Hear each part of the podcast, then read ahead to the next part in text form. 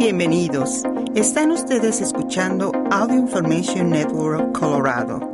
Esta grabación está destinada a ser utilizada únicamente por personas con impedimentos para leer medios impresos. Gracias por acompañarnos el día de hoy, lunes 3 de octubre de 2022, a la lectura de The New York Times en español. Mi nombre es Mariel Yolanda Paulina Canepa.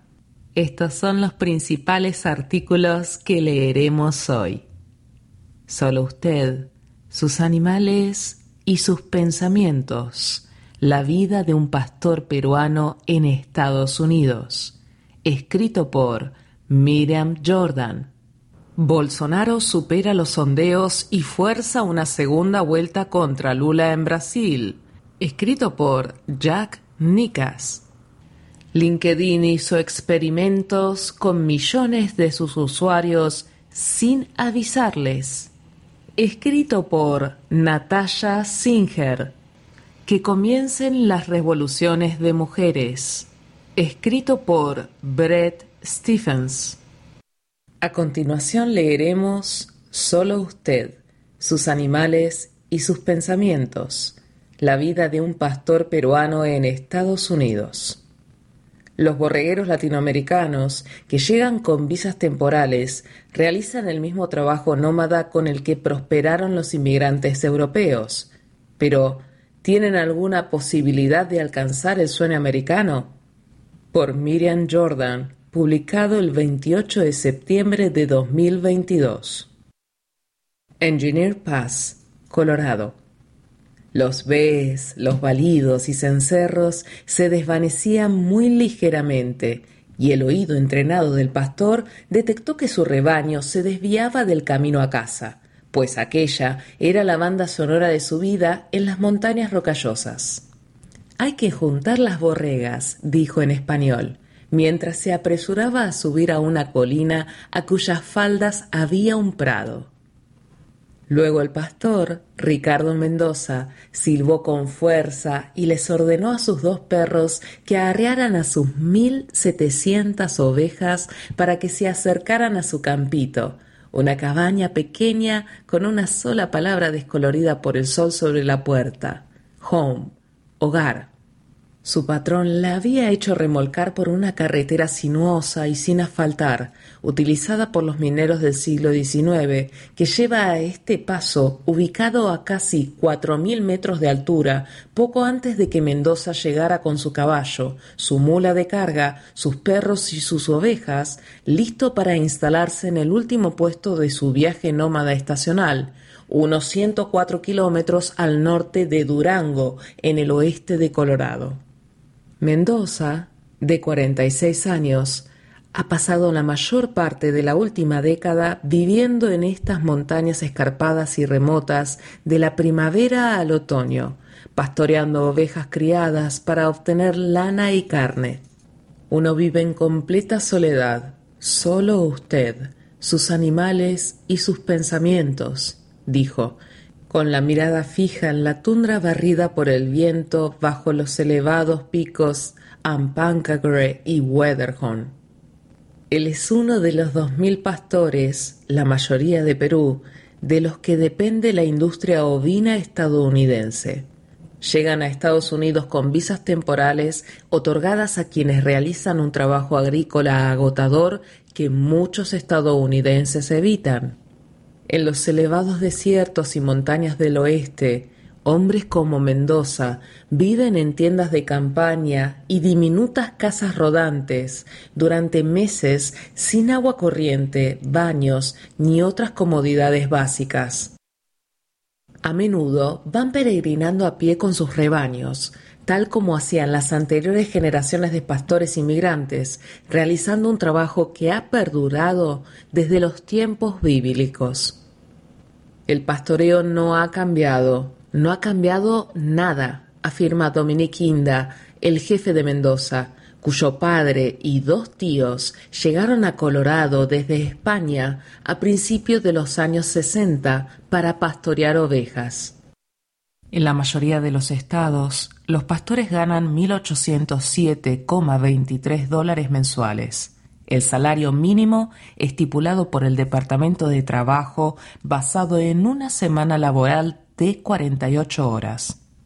En junio, un grupo de activistas presentó una demanda ante un tribunal federal de Nevada contra la Western Range Association, en la cual acusan a sus miembros ganaderos de confabularse para suprimir los salarios de los pastores al coordinarse para pagarles el mínimo o casi el mínimo legal.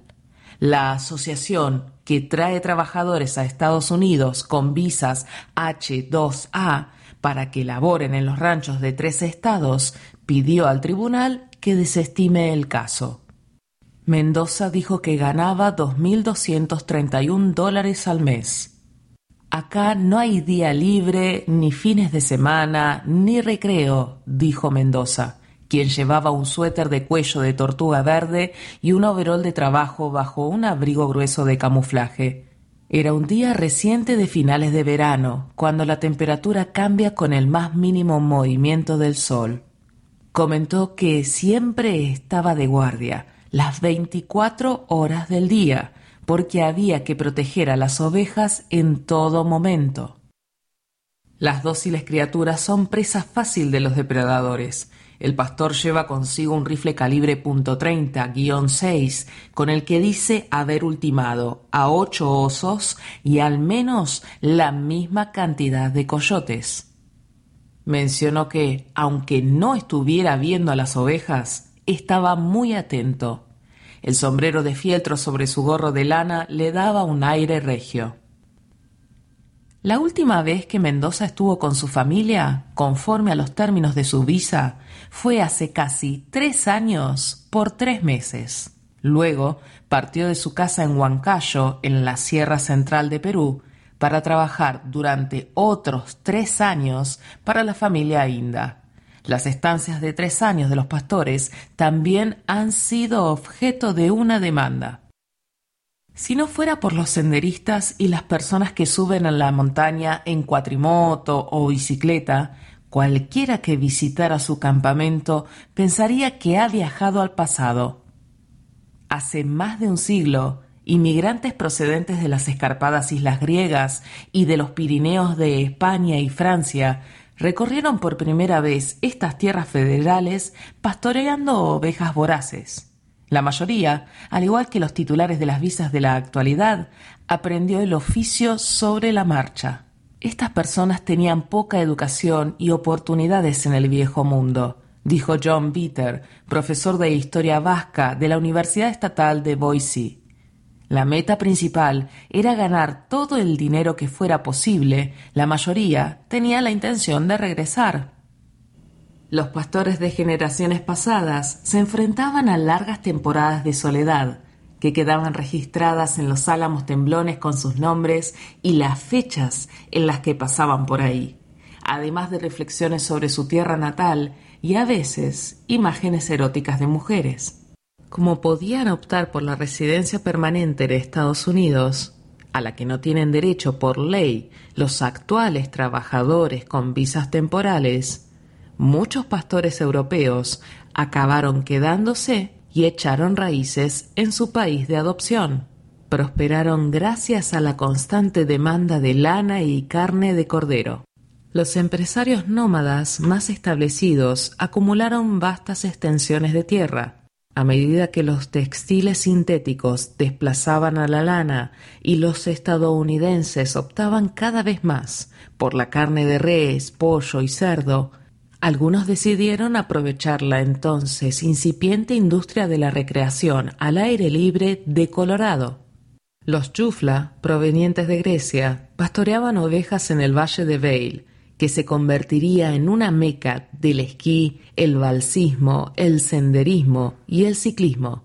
Los hermanos Aldazoro, un par de emprendedores de la región vasca, invirtieron en inmuebles y turismo en Tellurid, otrora un campo minero enclavado en las escarpadas montañas, que evolucionaron para atraer a la realeza de Hollywood y a esquiadores adinerados. Algunas de estas familias ahora tienen feudos completos, dijo Andrew Guilford, de autor de The Woolly West. Se han convertido en adinerada nobleza terrateniente, justo en partes remotas del oeste del país, en tierras que nadie quería.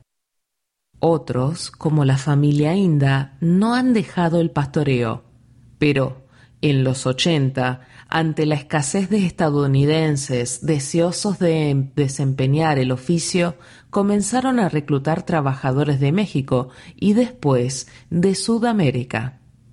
Mendoza, cuya familia en Perú tenía algunas vacas lecheras, ovejas y mulas, se enteró de la oportunidad de pastorear a través de un amigo.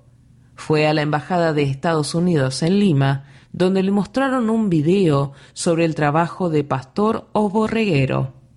Firmó su primer contrato en 2014 y así pudo enviarles dinero a su madre y a sus tres hijos, lo que les permitió lograr lo que él nunca pudo hacer, estudiar. En invierno, cuando no está solo en las montañas, ayuda con el cuidado de las ovejas en el rancho de la familia Inda. Habla con su familia más o menos una vez a la semana, según si su teléfono celular, que carga con una batería solar, tiene cobertura. Dice que los extraña y que tiene ganas de comer papaya, piña y quinoa, un alimento básico peruano. La mayor parte del tiempo, no obstante, su hogar son las montañas de San Juan, donde por la roca descienden cascadas plateadas, los arcoíris dobles adornan el cielo y su familia, dijo, son sus dos perros pastores, blanco y negro, Lazy y Rayo. Hablo con ellos como si fueran personas y me escuchan, dijo.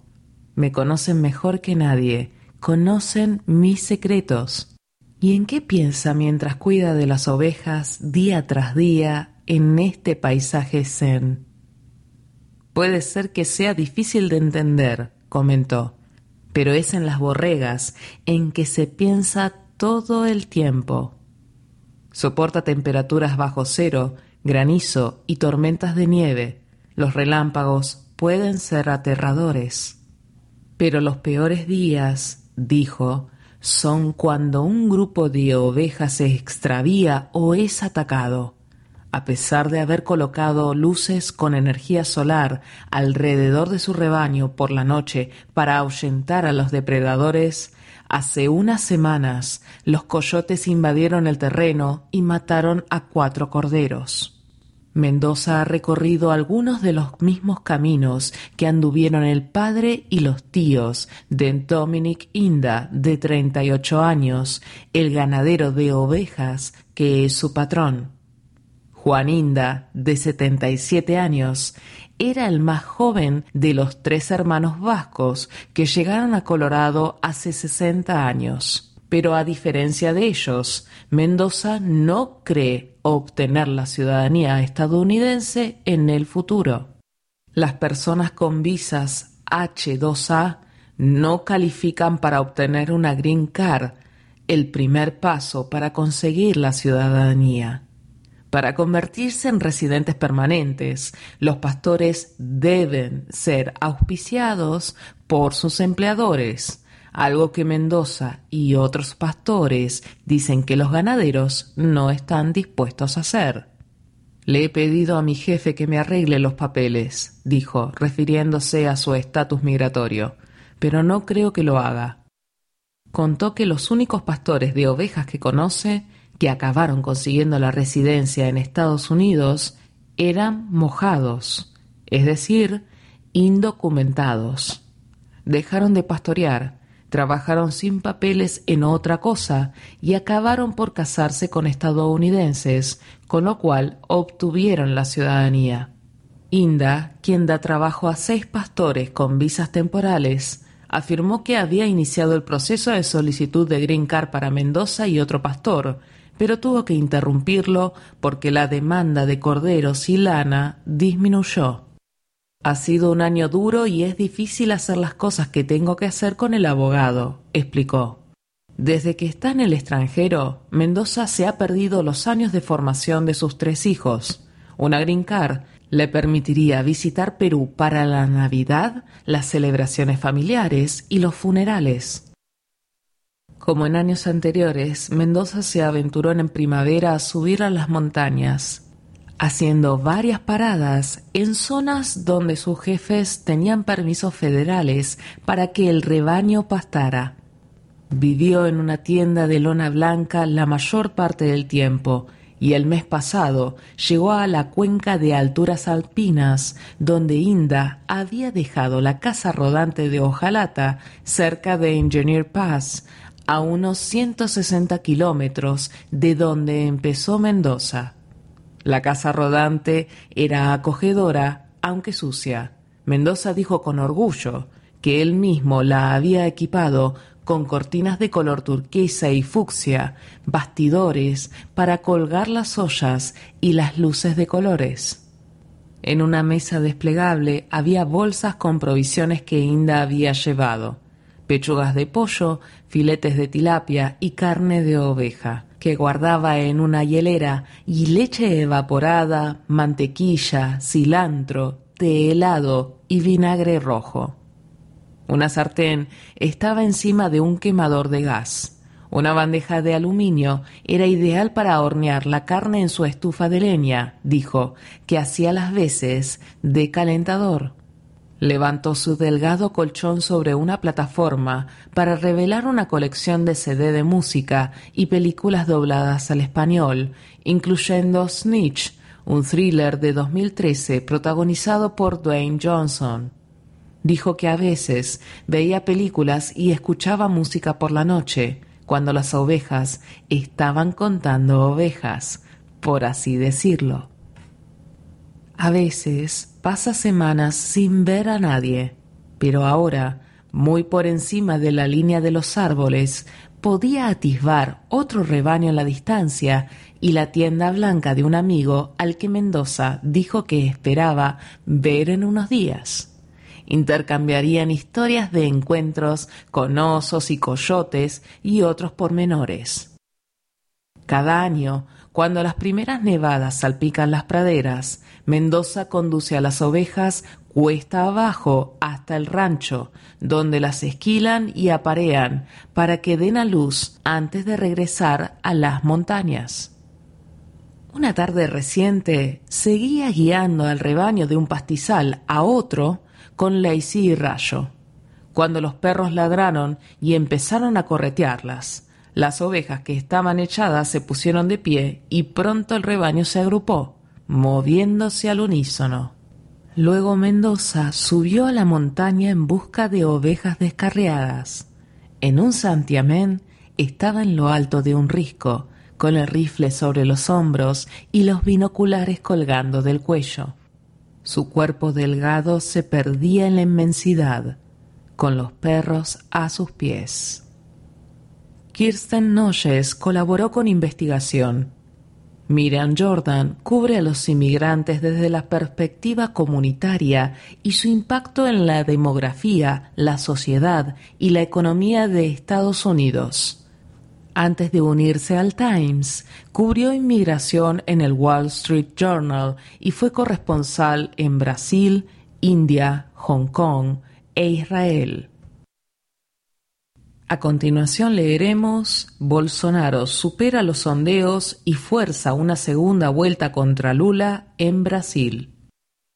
Dos titanes políticos se enfrentarán a finales de este mes en unas elecciones que se consideran una prueba importante para una de las mayores democracias del mundo. Por Jack Nicas. Jack Nicas, jefe del Buró del Times en Brasil, ha cubierto la carrera presidencial del país desde el año pasado, 3 de octubre de 2022. Río de Janeiro. Durante meses, encuestadores y analistas habían dicho que el presidente Jair Bolsonaro estaba destinado al fracaso. Se enfrentaba a una desventaja amplia e inquebrantable en la contienda presidencial de Brasil y en las últimas semanas las encuestas habían sugerido que incluso podría perder en la primera ronda, con lo que habría concluido su presidencia después de solo un mandato. En cambio, era Bolsonaro quien estaba celebrando aunque el contendiente Luis Ignacio Lula da Silva, un expresidente de izquierda, terminó la noche con más votos, Bolsonaro superó con creces los pronósticos y envió la contienda a una segunda vuelta.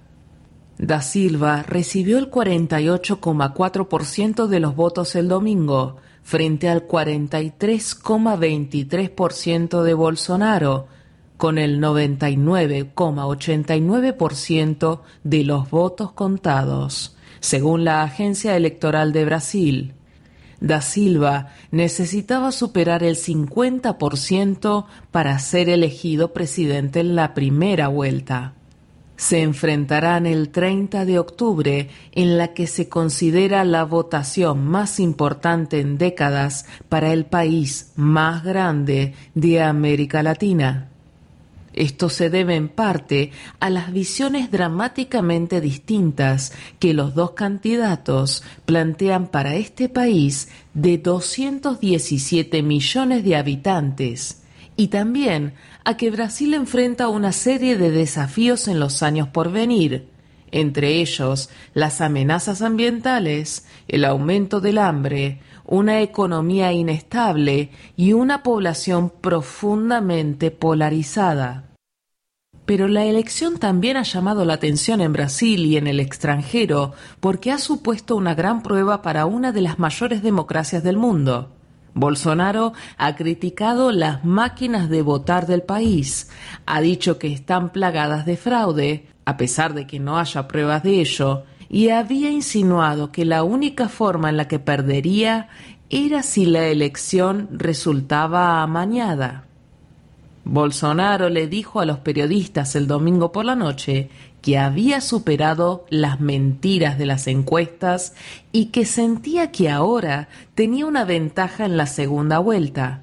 Incluso con los resultados favorables, también sugirió que podría haber habido fraude y advirtió que esperaría a que los militares verificaran los resultados. Nuestro sistema no está blindado al 100%, dijo. Siempre existe la posibilidad de que suceda algo anormal en un sistema completamente computarizado. Durante meses, Bolsonaro había dicho que las encuestas estaban subestimando su apoyo y como evidencia apuntaba a sus enormes mítines. Sin embargo, Todas las encuestas confiables lo mostraban en desventaja. El domingo quedó claro que tenía razón. Con la mayoría de los votos contados, se desempeñó mejor en los 27 estados de Brasil de lo que IPEC, una de las encuestadoras más prestigiosas de Brasil, había pronosticado un día antes de las elecciones, al exceder las proyecciones por al menos 8 puntos porcentuales en 10 estados. Parece que los encuestadores estimaron mal la fuerza de los candidatos conservadores en todo el país. Los gobernadores y legisladores respaldados por Bolsonaro también superaron las expectativas de las encuestas y ganaron muchas de sus contiendas el domingo. Claudio Castro, gobernador del estado de Río de Janeiro, fue reelecto de forma contundente con el 58% de los votos, 11 puntos porcentuales por encima de lo previsto por el IPEC. Al menos siete exministros de Bolsonaro también fueron elegidos para el Congreso, entre ellos su exministro de Medio Ambiente, quien supervisó la deforestación vertiginosa en la Amazonia, y su exministro de Salud, quien fue criticado de manera generalizada por la demora de Brasil al comprar vacunas durante la pandemia. Antonio Lavareda, el presidente de IPESPE, otra gran encuestadora, defendió la investigación de su empresa al indicar que había predicho que Da Silva terminaría con 49% frente al 48% que obtuvo. Sin embargo, Ipespe también anticipaba que Bolsonaro recibiría el 35% del voto, más de 8 puntos porcentuales abajo del apoyo que en realidad recibió. El margen de error de la encuesta era de 3 puntos porcentuales. Dicha tendencia se notó en todas las encuestas. Fueron casi exactas en lo referente al apoyo a Da Silva, pero muy desacertadas sobre Bolsonaro. La Vareda especuló que muchos votantes que dijeron que votarían por candidatos menos populares al final se inclinaron por Bolsonaro o que habían mentido en las encuestas. Afuera de la casa de Bolsonaro, en un barrio acomodado junto a la playa en Río de Janeiro, sus seguidores se reunieron para celebrar, bailar y beber cerveza. Muchos llevaban la camiseta verde-amarela de la Selección Nacional de Fútbol de Brasil, que se ha convertido en una especie de uniforme para muchos de los seguidores de Bolsonaro. El presidente usó una para votar sobre lo que parecía ser un chaleco antibalas o un chaleco protector.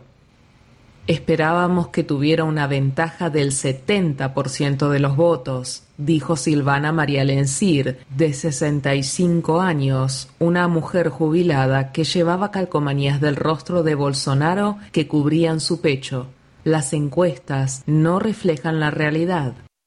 Aún así, durante las próximas cuatro semanas, Bolsonaro tendrá que recuperar terreno frente a Da Silva, quien obtuvo más votos el domingo. El presidente de derecha está tratando de evitar convertirse en el primer presidente en funciones que pierde la reelección desde el inicio de la democracia moderna en Brasil en 1988. Al mismo tiempo, Da Silva intenta completar un sorprendente resurgimiento político que hace años parecía impensable. Aunque terminó la noche como el candidato más votado, el discurso que pronunció ante sus seguidores tomó un tono sombrío, pero dijo que agradecía la oportunidad de debatir ahora con Bolsonaro frente a frente. Podemos comparar el Brasil que él construyó y el Brasil que construimos nosotros, dijo. Mañana comienza la campaña. Antiguo obrero metalúrgico y líder sindical que estudió hasta quinto grado, Da Silva dirigió Brasil durante su auge en la primera década del siglo. Luego fue condenado por cargos de corrupción después de dejar el cargo y pasó 580 días en prisión. El año pasado, el Supremo Tribunal Federal anuló esas condenas al dictaminar que el juez de sus casos era parcial y los votantes apoyaron al hombre conocido simplemente como Lula. Los dos hombres son los políticos más prominentes y polarizantes del país. La izquierda brasileña ve a Bolsonaro como una amenaza peligrosa para la democracia del país y su posición en la escena mundial, mientras que los conservadores del país ven a Da Silva como un ex convicto que fue parte central de un vasto esquema de corrupción que ayudó a corromper las instituciones de Brasil. Da Silva, de 76 años, propone a los votantes un plan para aumentar los impuestos a los ricos a fin de ampliar los servicios para los pobres, incluido un aumento al salario mínimo y alimento y vivienda para más personas. Da Silva ha hecho su campaña con promesas amplias para un futuro mejor, que incluye el compromiso de que los brasileños disfruten de tres comidas al día, sus mítines se han apoyado mucho en su imagen de hombre común, con bastantes referencias a la cerveza, la cachaza y la picaña, el corte de carne más famoso de Brasil. Bolsonaro, de 67 años, ha basado su campaña en proteger las tradiciones conservadoras de Brasil de lo que califica como amenazas de las élites de izquierda. Su lema de campaña fue Dios, familia, patria y libertad, y prometió luchar contra cosas como la legalización de las drogas, el aborto legalizado, los derechos de las personas transgénero y las restricciones a la libertad de religión y de expresión.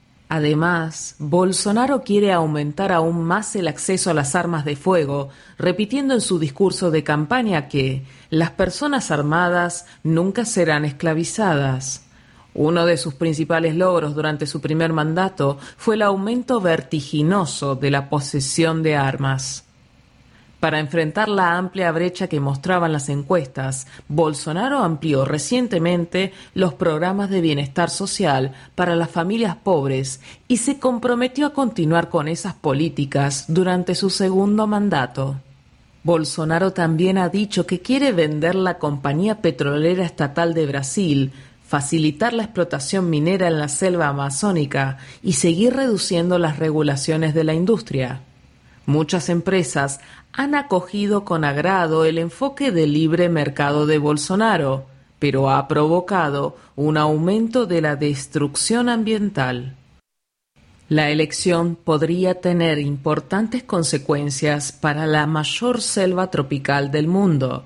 Aunque Bolsonaro ha dicho que tomará medidas enérgicas contra las violaciones al medio ambiente, ha recortado los fondos y el personal de los organismos encargados de hacer cumplir las leyes medioambientales, al tiempo que ha puesto en duda las estadísticas que muestran la destrucción de la selva durante su primer mandato.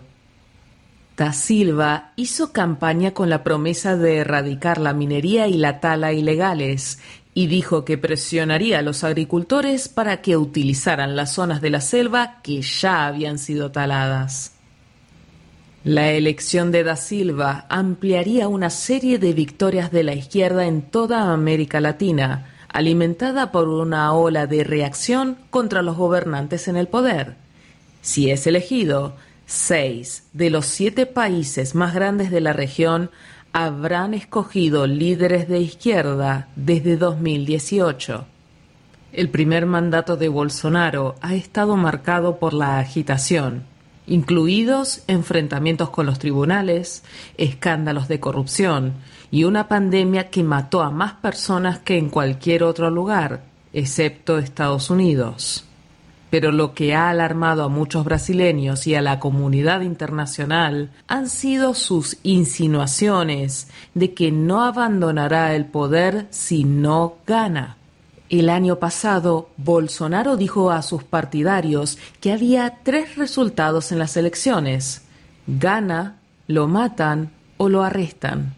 Luego añadió, díganle a los bastardos que nunca seré apresado. Bolsonaro lleva años poniendo en duda la seguridad del sistema de votación electrónica de Brasil, a pesar de que no ha habido pruebas de un fraude generalizado en el sistema desde que Brasil empezó a usarlo a finales de los años 90. Cuatro días antes de la votación del domingo, su partido político publicó un documento de dos páginas en el que afirmaba, sin pruebas, que algunos trabajadores y contratistas del gobierno tenían el poder absoluto de manipular los resultados electorales sin dejar huella. Los funcionarios electorales respondieron que las afirmaciones son falsas y deshonestas y un claro intento de obstaculizar y trastocar las elecciones.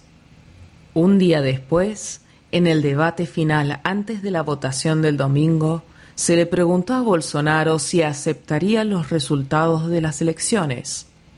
No respondió. Flavia Milorance y Manuel Andreoni colaboraron con reportería desde Río de Janeiro y Andrés Pigariol desde Brasilia. A continuación leeremos LinkedIn hizo experimentos con millones de sus usuarios sin avisarles. Un estudio que analizó esas pruebas descubrió que las conexiones sociales relativamente débiles eran más útiles para encontrar trabajo que los vínculos sociales más fuertes. Por Natasha Singer. Natasha Singer, reportera de negocios de The New York Times, imparte un curso de periodismo de responsabilidad tecnológica en el programa de verano del Times para estudiantes de secundaria. 28 de septiembre de 2022. LinkedIn hizo experimentos con más de 20 millones de usuarios durante cinco años que, aunque se efectuaron con la intención de mejorar cómo funciona la plataforma para los miembros, podrían haber afectado los ingresos de algunas personas, según un nuevo estudio. En experimentos realizados en todo el mundo de 2015 a 2019, LinkedIn varió al azar la proporción de contactos débiles y fuertes que sugirió su algoritmo gente que podrías conocer el sistema automatizado de la compañía para recomendar conexiones nuevas a sus usuarios. Se detallaron las pruebas en un estudio publicado este mes en la revista Science, cuyos coautores son investigadores de LinkedIn, el Instituto Tecnológico de Massachusetts, MIT por su sigla en inglés, la Universidad de Stanford y la Facultad de Negocios de la Universidad de Harvard.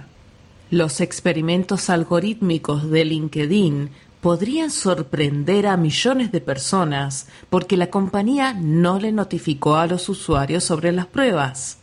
Las grandes empresas tecnológicas como LinkedIn la red de contactos profesionales más grande del mundo, hacen experimentos a gran escala de manera rutinaria en los que prueban versiones de las funciones de la aplicación, de los diseños web y de los algoritmos en distintas personas. La práctica de larga data llamada Test A-B tiene el objetivo de mejorar las experiencias del consumidor y mantenerlos involucrados lo que ayuda a las compañías a hacer dinero a través de cuotas de membresías premium o publicidad. A menudo, los usuarios no tienen idea de que las compañías hacen pruebas con ellos. The New York Times usa esas pruebas para evaluar la redacción de los titulares y tomar decisiones sobre los productos y artículos que la empresa lanza al mercado. No obstante, los cambios hechos por LinkedIn indican cómo esas modificaciones a algoritmos muy usados pueden convertirse en experimentos de ingeniería social con consecuencias que pueden alterar la vida de muchas personas. Expertos que estudian los efectos de la computación en la sociedad afirmaron que realizar experimentos prolongados y a larga escala en las personas podrían afectar sus perspectivas laborales de maneras invisibles para ellas. Generaba cuestionamientos sobre la transparencia de la industria y la supervisión de la investigación. Michael Zimmer, profesor asociado de informática y director del Centro de Datos, Ética y Sociedad en la Universidad Marquette, comentó los hallazgos indican que algunos usuarios tuvieron mejor acceso a oportunidades de empleo o una diferencia significativa en el acceso a oportunidades de trabajo. Este es el tipo de consecuencias a largo plazo que se necesita contemplar cuando pensamos en la ética de participar en esta clase de investigación de inteligencia de datos. El estudio en Science examinó una teoría influyente en sociología llamada la fortaleza de los lazos débiles, la cual indica que es más probable que las personas obtengan empleo y acceso a otras oportunidades a través de conocidos no tan cercanos que a través de amigos íntimos. Los investigadores analizaron cómo los cambios al algoritmo de LinkedIn habían afectado la movilidad laboral de los usuarios. Descubrieron que los lazos sociales relativamente débiles en LinkedIn probaron tener el doble de efectividad para asegurar un empleo que los lazos sociales más fuertes. En un comunicado, LinkedIn dio a conocer que durante el estudio había actuado de conformidad con las condiciones de uso y la política de privacidad de la compañía, así como con la configuración del usuario. La política de privacidad señala que LinkedIn usa los datos personales de los miembros con fines de investigación. El comunicado agregó que la empresa utilizó las técnicas de sociología más recientes y no invasivas para responder preguntas de investigación importantes sin ninguna experimentación con los miembros. LinkedIn, que es propiedad de Microsoft, no respondió de manera directa a una pregunta sobre cómo había calculado la compañía las consecuencias potenciales a largo plazo de sus experimentos en el empleo y el estatus económicos de los usuarios. Sin embargo, la empresa aseguró que la investigación no había dado una ventaja desproporcionada a algunos usuarios. Kartik Rajkumar, un científico de investigación aplicada en LinkedIn, que fue uno de los coautores del estudio, explicó que la meta de la investigación era ayudar a las personas a escala. No se puso a nadie en desventaja para encontrar empleo. Sinan Aral, un profesor de Administración y Ciencia de Datos en el MIT y autor principal del estudio, comentó que los experimentos de LinkedIn fueron una iniciativa para garantizar que los usuarios tuvieran igualdad de acceso a las oportunidades de empleo. Aral precisó, hacer un experimento con 20 millones de personas y después implementar un algoritmo más adecuado para mejorar las perspectivas de empleo de todos como resultado de los conocimientos que adquiriste con eso, es lo que ellos intentan hacer. No otorgar movilidad social a algunas personas y a otras no. Aral ha realizado análisis de datos para The New York Times y recibió una beca de investigación de Microsoft en 2010. Los experimentos que involucran a los usuarios hechos por grandes empresas de Internet tienen un historial irregular. Hace ocho años se publicó un estudio de Facebook que describía cómo la red social había manipulado en secreto qué publicaciones aparecían en la sección de noticias de los usuarios para analizar la propagación de las emociones negativas y positivas en su plataforma. El experimento de una semana llevado a cabo con 689.003 usuarios, de inmediato generó reacciones negativas. El estudio de Facebook, cuyos autores incluían a un investigador de la empresa y a un profesor de Cornell, sostenía que las personas habían consentido implícitamente el experimento de manipulación de emociones cuando se habían registrado en Facebook. Todos los usuarios están de acuerdo antes de crear una cuenta en Facebook, decía el estudio, lo que constituye un consentimiento informado para esta investigación. Los críticos no estuvieron de acuerdo y algunos atacaron a Facebook por haber invadido la privacidad de las personas mientras explotaban sus estados de ánimo y les causaban angustia emocional. Otros sostuvieron que el proyecto había utilizado a un coautor académico para dar credibilidad a prácticas de investigación corporativas problemáticas. Más tarde, Cornell dijo que su comité de ética interno no había tenido que revisar el proyecto porque Facebook había realizado el estudio de forma independiente y el profesor que había ayudado a diseñar la investigación no había participado directamente en experimentos con seres humanos. Los experimentos de creación de contactos profesionales de LinkedIn fueron diferentes en cuanto a su intención, alcance y escala. Fueron diseñados por LinkedIn como parte de los esfuerzos continuos de la compañía para mejorar la relevancia de su algoritmo, gente que podrías conocer, el cual le sugiere conexiones nuevas a los miembros. El algoritmo analiza datos como el historial de empleo de los miembros, sus puestos de trabajo y sus lazos con otros usuarios.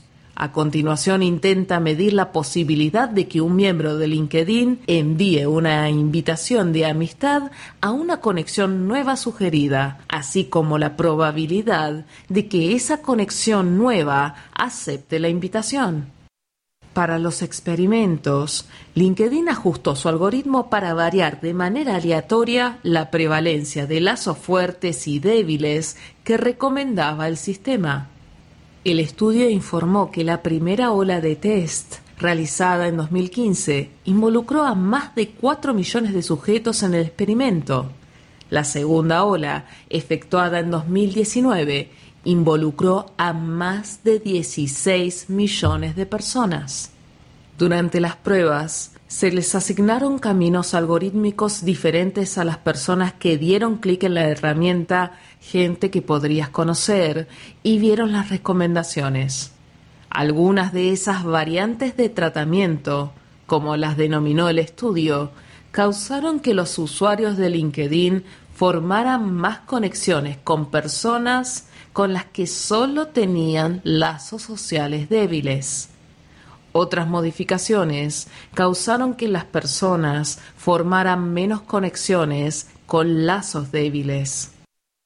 Se desconoce si la mayoría de los miembros de LinkedIn saben que podrían ser sujetos a experimentos que podrían afectar sus oportunidades de empleo. La política de privacidad de LinkedIn señala que la compañía puede utilizar los datos personales de que disponemos para investigar tendencias corporativas como la disponibilidad de empleos y las aptitudes necesarias para ejercer dichos empleos. Su política para investigadores externos, que busca analizar datos de la empresa, establece de manera clara que esos investigadores no podrán experimentar o realizar test con nuestros miembros. No obstante, ninguna de las políticas informa de manera explícita a los consumidores que la propia LinkedIn podría experimentar o realizar tests con sus miembros. En un comunicado, LinkedIn expresó somos transparentes con nuestros miembros en la sección de investigación de nuestras condiciones de uso. En el comunicado editorial, Science declaró, nuestro entendimiento y el de nuestros revisores eran que los experimentos emprendidos por LinkedIn operaban bajo los lineamientos de sus condiciones de uso. Tras la primera ola de pruebas algorítmicas, a los investigadores de LinkedIn y del MIT se les ocurrió analizar los resultados de esos experimentos para probar la teoría de la fortaleza de los lazos débiles. Aunque esta teoría de décadas de antigüedad se había convertido en un cimiento de la sociología, no había sido comprobada de manera rigurosa en un ensayo prospectivo a gran escala que asignara de manera aleatoria a personas con conexiones sociales con distintos grados de fortaleza. Los investigadores externos analizaron datos agregados de LinkedIn. El estudio reveló que las personas que recibieron más recomendaciones de contactos moderadamente débiles en general solicitaron y aceptaron más empleos resultados que cuadraban con la teoría de los lazos débiles. De hecho, los contactos relativamente débiles, es decir, personas con las que los miembros de LinkedIn compartían solamente 10 conexiones mutuas, resultaron ser mucho más productivos para la búsqueda de empleo que los contactos más fuertes, con los que los usuarios compartían más de 20 conexiones mutuas, según el estudio. Un año después de conectarse en LinkedIn, las personas que habían recibido más recomendaciones de contactos con vínculos moderadamente débiles tenían el doble de probabilidades de conseguir un empleo en las empresas donde trabajaban esos conocidos en comparación con otros usuarios que habían recibido más recomendaciones de contactos con vínculos fuertes. descubrimos que estos lazos moderadamente débiles son la mejor opción para ayudar a la gente a encontrar nuevos empleos y mucho más que los lazos más fuertes, dijo Raj Kumar, investigador de LinkedIn. El estudio reportó que los 20 millones de usuarios involucrados en los experimentos de LinkedIn crearon más de 2.000 millones de conexiones sociales nuevas y entregaron más de 70 millones de solicitudes de empleo que condujeron a 600.000 trabajos nuevos.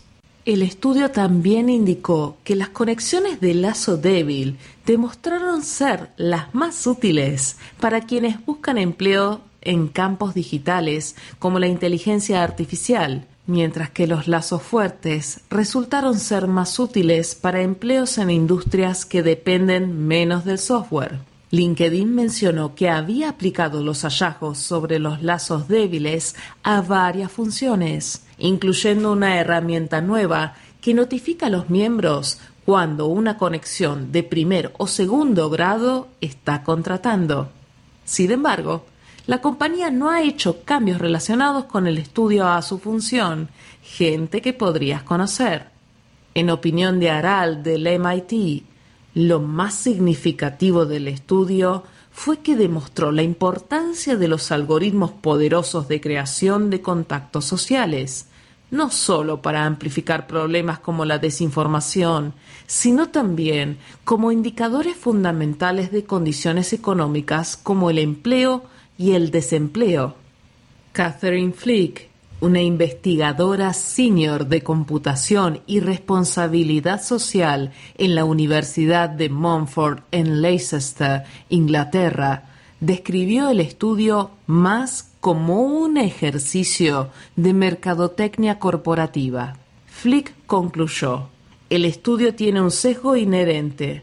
Muestra que, si quieres conseguir más empleos, deberías entrar más a LinkedIn. Natasha Singer es una reportera de negocios que cubre tecnología de la salud, tecnología de la educación y privacidad del consumidor. A continuación leeremos Que comiencen las revoluciones de mujeres, escrito por Brett Stephens. Es columnista de opinión.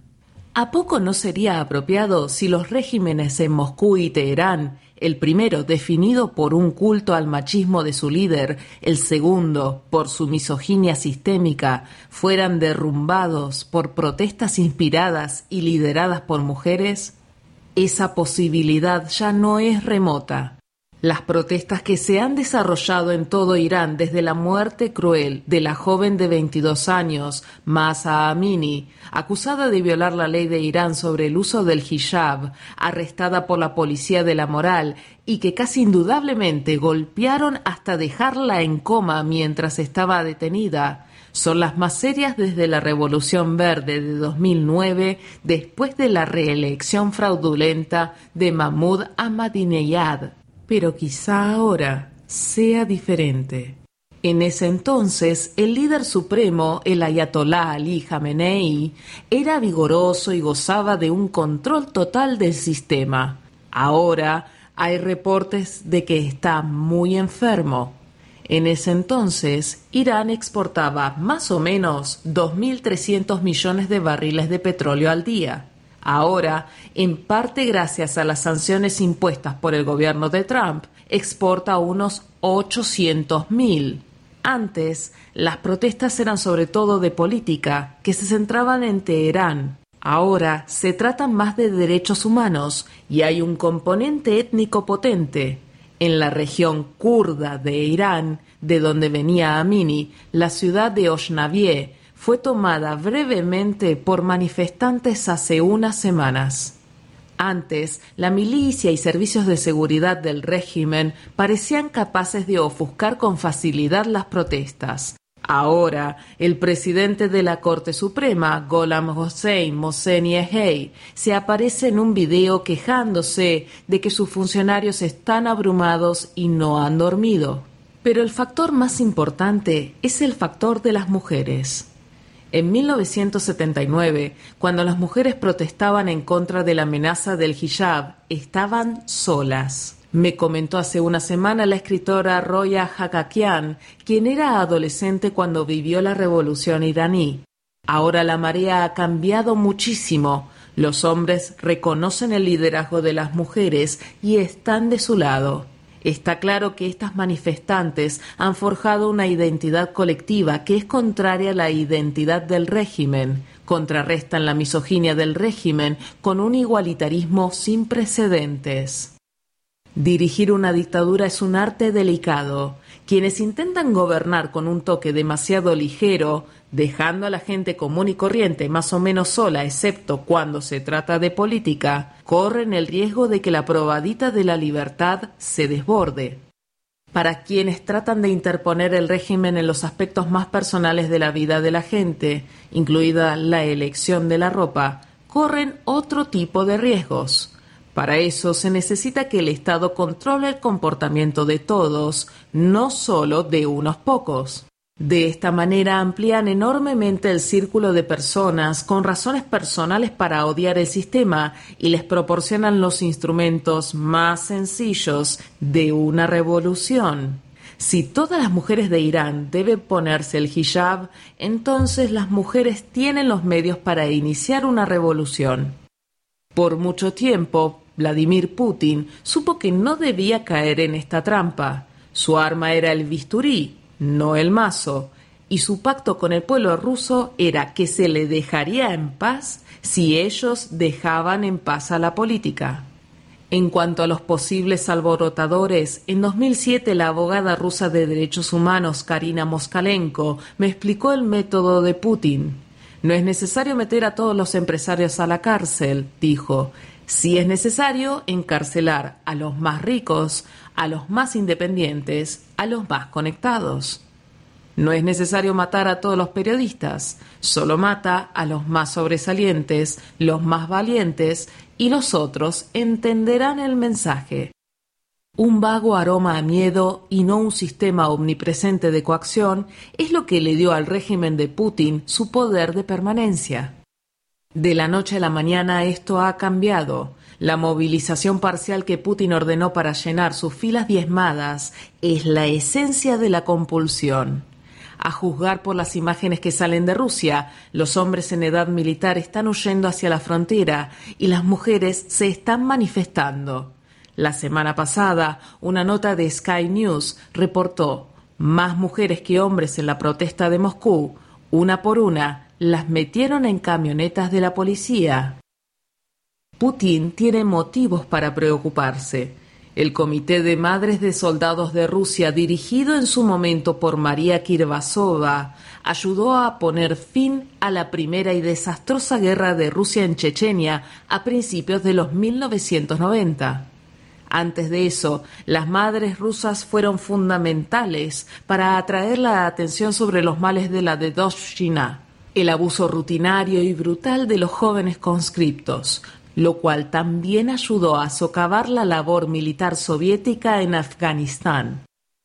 Ahora, por cada uno de los 3.000 jóvenes que Putin pretende convertir en carne de cañón en su desastrosa e ilegal guerra, hay incontables madres, esposas, hermanas, hijas y novias que, de hecho, también han sido movilizadas tienen más posibilidades de tomar Moscú que las que tendrá el ejército ruso de tomar Kharkov o Kiev.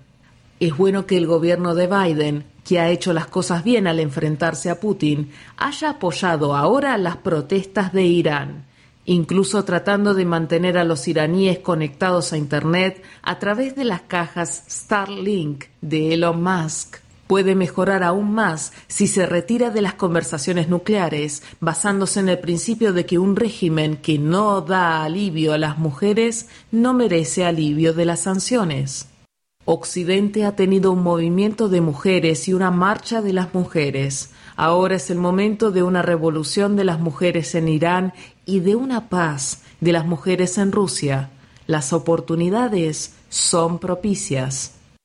Brett Stevens ha sido columnista de opinión en el Times desde abril de 2017. En 2013 ganó un premio Pulitzer en la categoría de comentarios por sus escritos en The Wall Street Journal y anteriormente fue editor jefe de The Jerusalem Post. Gracias por acompañarnos en esta edición de The New York Times en español. Mi nombre es Mariel Yolanda Paulina Canepa. Si ha disfrutado de este programa, por favor suscríbase a nuestro servicio gratuito en nuestra página web www.aincolorado.org o llamando al 303-786-7777.